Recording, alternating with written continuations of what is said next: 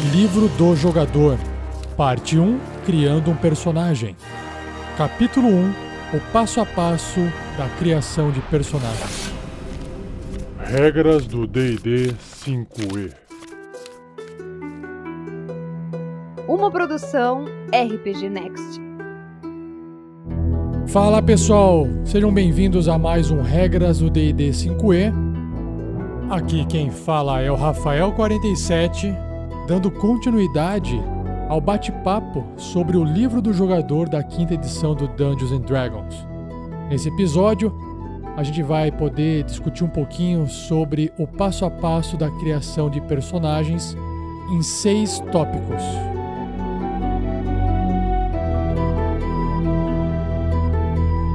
Seja você também um guerreiro ou uma guerreira do bem. Para saber mais, conheça nossas metas e recompensas na campanha do Padrim em www.padrim.com.br barra rpgnext.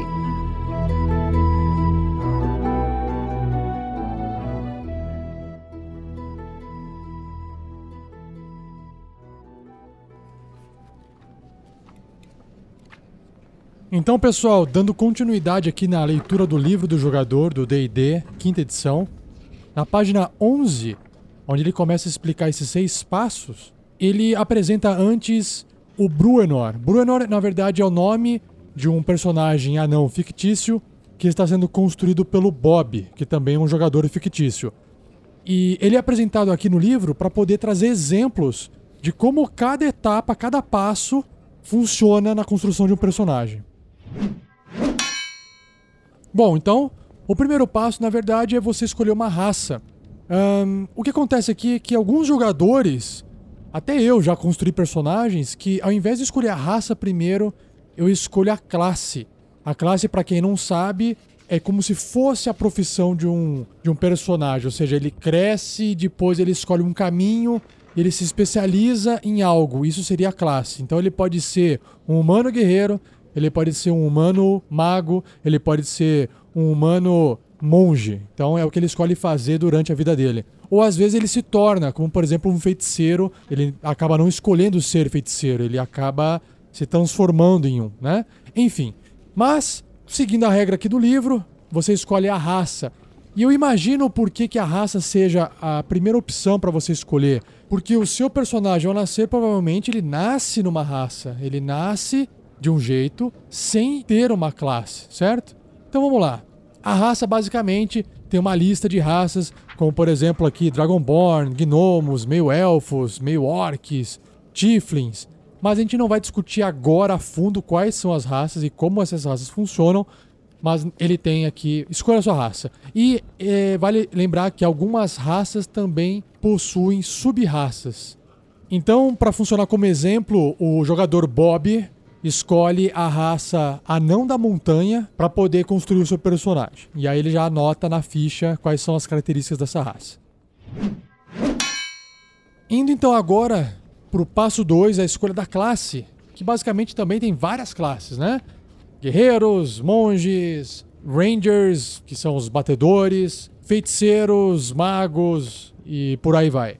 Então, quando você escolhe uma classe, você está escolhendo todas as habilidades, proficiências, características de um personagem. É a classe que faz o personagem ser bastante diferente um do outro. Claro que a raça tem um impacto, mas a classe vai trazer uma diferença muito maior do que a raça. Então, exemplo aqui, você pode ter um, nem eu falei antes, um humano guerreiro e um humano mago. Apesar de serem humanos, guerreiro e mago é muito diferente, certo? Então nós temos aqui, nessa parte da classe, você vai anotar ali na ficha o nível, claro que ele começa no nível 1, mas você não é obrigado a construir um personagem desde o nível 1, mas para quem nunca fez isso, te aconselho a começar do nível 1. E para cada vez que você for construir uma classe, você também tem a opção de pegar a construção rápida, que basicamente no capítulo 3 do livro, ele vai apresentar para você sugestões do que, que você faz para construir um personagem bem rápido, sem você perder muito tempo com escolhas. Como por exemplo, que equipamentos iniciais escolher, que magias iniciais escolher, quais os atributos, as habilidades que você pode optar por anotar na sua ficha já tudo mastigadinho para você construir o seu primeiro personagem mais rápido, beleza? Nós também anotamos nesse momento na ficha os pontos de vida do personagem e o hit dice. Qual é a diferença entre pontos de vida e hit dice? Hit dice é como se fosse o dado, o dado que representa seus pontos de vida. Porque cada classe tem um dado. Então, por exemplo, o guerreiro é um dado de 10 faces, um D10. O mago, o feiticeiro é um D6. Então, hit dice é esse dado. Já os pontos de vida vão representar o, a quantidade de punição que o seu personagem vai conseguir suportar até ele chegar no zero, onde ele vai cair desmaiado no chão. Na página seguinte, que é a página 12, você começa a entender a relação entre a raça e a classe. Existe uma tabela que apresenta os seis atributos básicos de todo personagem do DD: força, destreza, que é a agilidade dele, constituição, que é a saúde, inteligência, sabedoria e carisma. Basicamente, eu gosto de separar entre três atributos físicos e três atributos eh, mentais ou sociais. Então você percebe aqui na tabela que as raças dão bônus para esses atributos e as classes também se beneficiam mais ou menos de cada um desses atributos. Como por exemplo, se você escolher uma classe bárbara, guerreira ou paladino, a força vai ser um atributo extremamente importante. Já destreza é muito bom para monge, para o batedor, que é o ranger, ou o ladrão, rogue. Constituição é bom para todo mundo porque fornece pontos de vida para todo mundo. Já a inteligência é extremamente importante para o mago, Sabedoria é bom para clérigo e para druida. E o carisma, quem vai se beneficiar são as classes bardo, feiticeiro e bruxo. Enfim, depois que você anota seus pontos de vida nessa parte da, da construção do personagem, você também anota a proficiência mais 2 para personagem nível 1. O que, que significa ser proficiente? Significa o seu personagem saber utilizar determinada arma. Então, se ele não é proficiente, ele não ganha esse bônus de mais dois durante um ataque. Caso ele seja proficiente, vai somar mais dois no seu ataque. É muito simples. Por exemplo, um guerreiro sabe usar diversas armas. Então ele pega um machado, ele vai lá usar o seu bônus de força mais a proficiência para poder atacar. No caso, se o mesmo guerreiro resolve pegar uma pedra do chão e ele não treinou a tirar pedra nas pessoas, então ele não recebe esse bônus de mais dois para poder atirar pedras. Então é muito mais simples de você controlar. Tem proficiência, tá anotado aqui na ficha que ele tem proficiência com tal e tal arma, então ele tem mais dois no ataque como bônus. Claro que não é só mais dois, você vai somar outras coisas, que depois a gente vai falar mais pra frente. E se ele não tiver essa proficiência, basta você ignorar esse bônus de mais dois, certo? Indo para o passo 3, o passo 3 é quando você escolhe os atributos né, entre força, destreza, constituição, inteligência, sabedoria e carisma você vai escolher distribuir os pontos nessa ficha que você está construindo o seu personagem. Lembrando que cada classe se beneficia mais ou menos desses pontos de atributo. E tem várias formas de você marcar esses valores na ficha. A forma básica que o livro sugere, mas a forma que eu não gosto de usar, porque ela é um pouco aleatória demais para o meu gosto, é você rola quatro dados de seis faces, ignora o menor valor, soma os três resultados que sobrou e aí você vai anotando e distribuindo entre os seis atributos do seu personagem. Só que nessas rolagens você pode tirar o valor mais alto, que seria 18, mas em compensação você também poderia tirar o valor menor, que é 3 pontos. Então pode ficar muito forte em algumas coisas e muito fraco em outras. Existe uma outra forma de você simplificar esses números, esses atributos, que é pegar valores fixos que o livro sugere, que é 15, 14, 13, 12, 10 e 8. Então você pega isso e distribui entre os atributos. Existe também uma variante, que é a variante que eu gosto, que é você customizar melhor esses atributos através de pontos. Você tem lá oito em cada atributo, e para cada um ponto que você gasta, você vai elevar de 8 para 9, de 9 para 10, de 10 para 11. Então você vai consumindo esses 27 pontos até você gastar tudo, e aí você consegue distribuir melhor os valores do jeito que você quer. Só que tem uma limitação aqui. Quando você vai subir um atributo seu de número 13 para 14, você ao invés de gastar um ponto, você passa a gastar dois pontos. Então, de 8 até 13, você vai gastando um ponto e vai subindo de um em um, ok? De 13 para 14 gasta dois pontos, de 14 para 15 você gasta mais dois, e é o máximo de valor que um atributo seu pode ter. E para cada número que você tem, também tem uma tabela aqui, mas eu não vou ficar descrevendo números porque senão fica muito chato ouvir isso aqui. Mas basicamente só para você entender o seguinte: quanto maior o valor do seu atributo, maior é o bônus que você vai ter naquele atributo. Só vou dar um exemplo. O Bruenor, que é o anão da montanha guerreiro, ele tem força 15. Mas como ele é um anão da montanha, ele tem mais 2, que é um bônus que tem a raça. Então, o anão da montanha passa a ter uma força 17. E na tabela, quem tem força 17 tem um bônus de mais 3, é um modificador de mais 3. É exatamente esse número, mais 3, que ele vai usar para fazer rolagens de, do dado D20 nos ataques é, de corpo a corpo, ou usar uma, uma habilidade para poder, por exemplo, escalar a parede, ele vai usar força. Então, esse mais 3 vai sempre entrar nas rolagens do D20 para ele poder fazer vários testes durante o jogo, ok?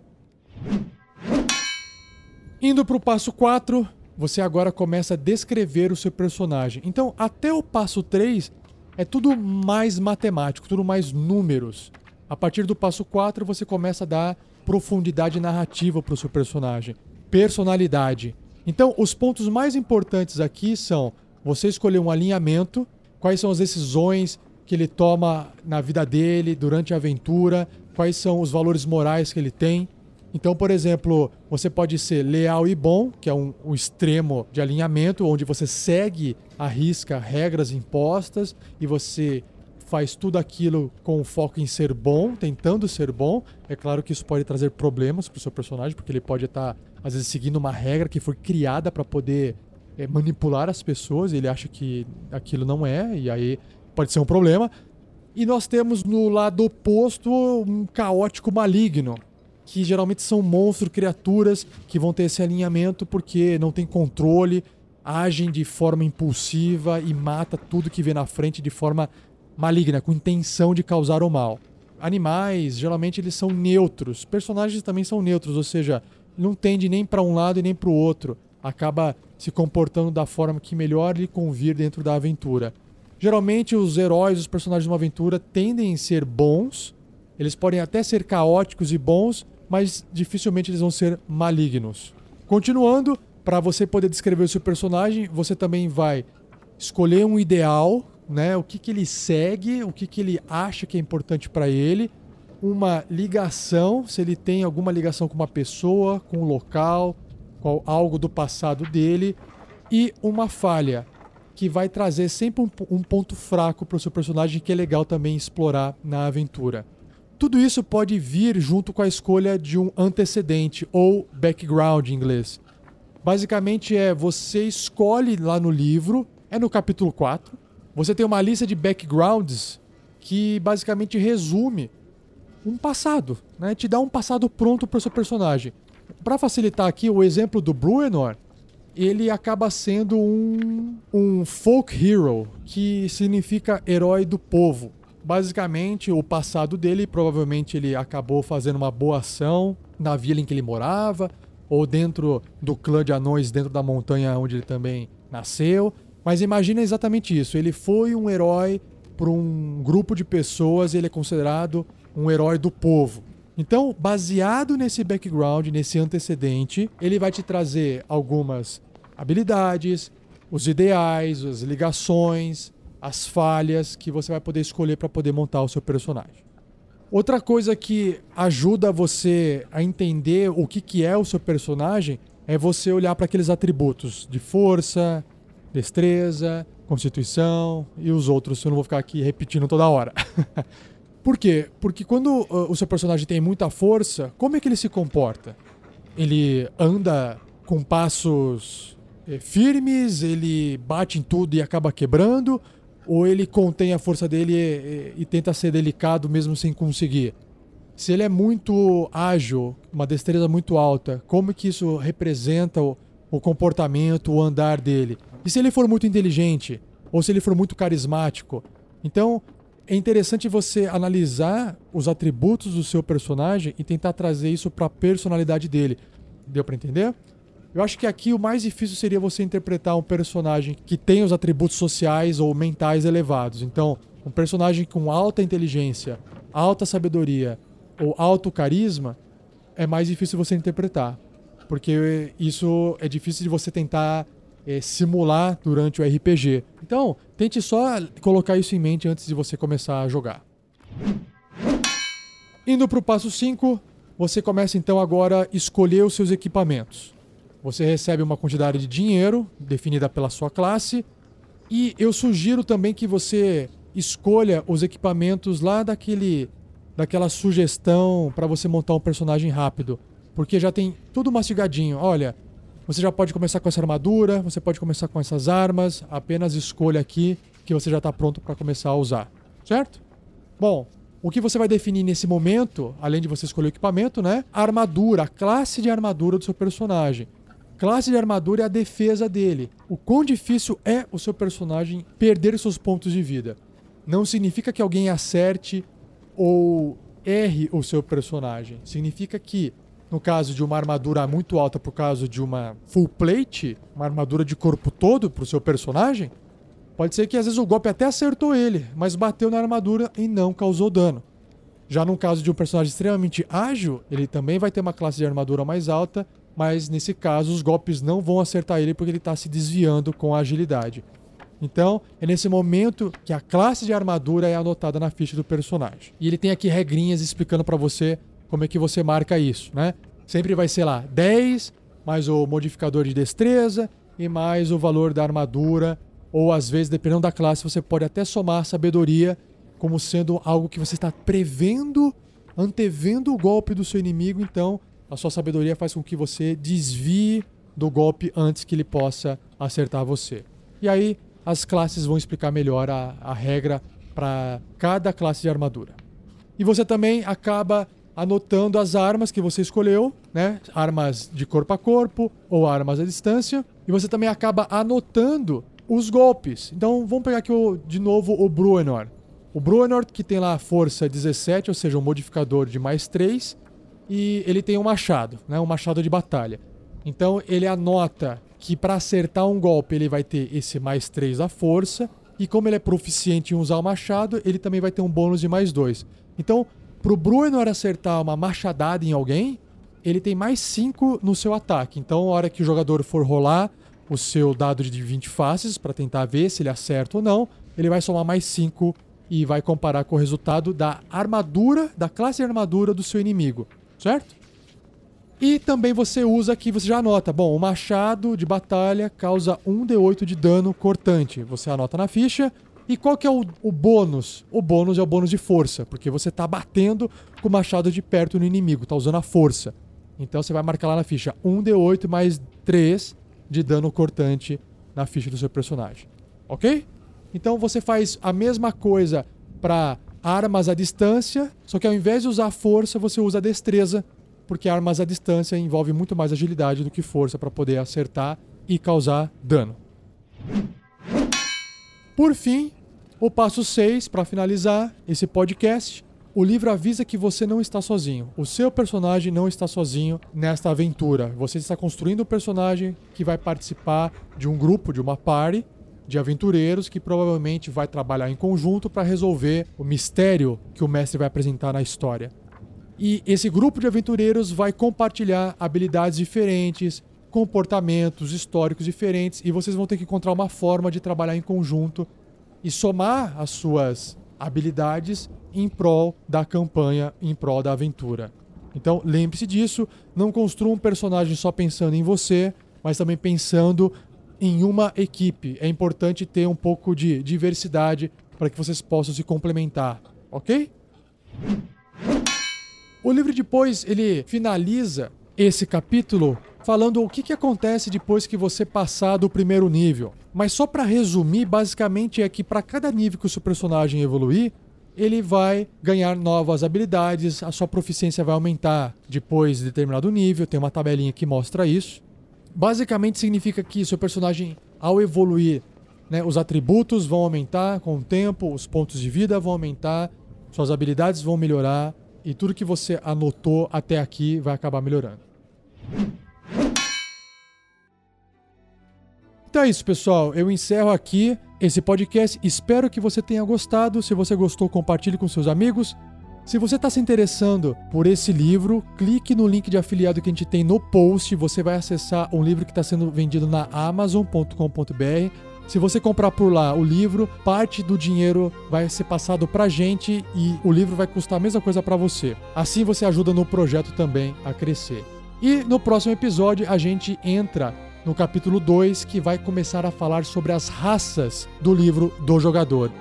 Então, fica atento ao nosso feed de podcast, ao nosso site rpgnext.com.br e até o próximo episódio.